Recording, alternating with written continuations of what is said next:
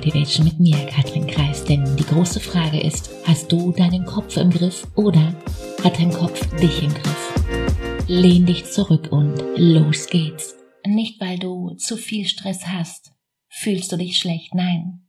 Es ist vielmehr die Art und Weise, wie du über Stress denkst, der dich so fühlen lässt. Eine Frage.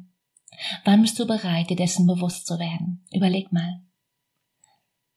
Schau, wenn du erfolgreich und ja auch zufrieden sein möchtest, dann solltest du aktiv werden und deine Komfortzone hier und da mal ein bisschen verlassen.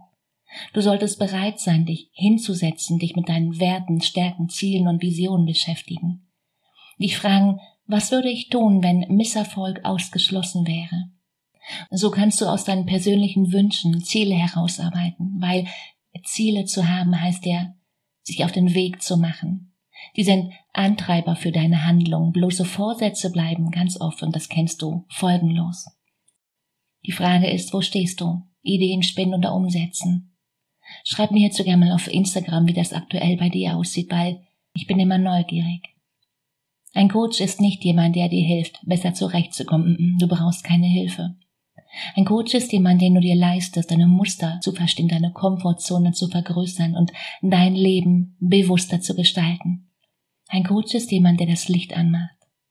Wie kannst du mit deinem Denken aufs nächste Level kommen? Wie kannst du deine Gedanken aufs nächste Level heben, um so richtig Vollgas zu geben? Den Link zu einem kostenfreien Gespräch findest du wie immer in den Show Notes. Die Frage ist, bist du dabei? In dem Sinne, mach dir eine wunderschöne Woche. Fang an. Let's go. Ciao, Katrin.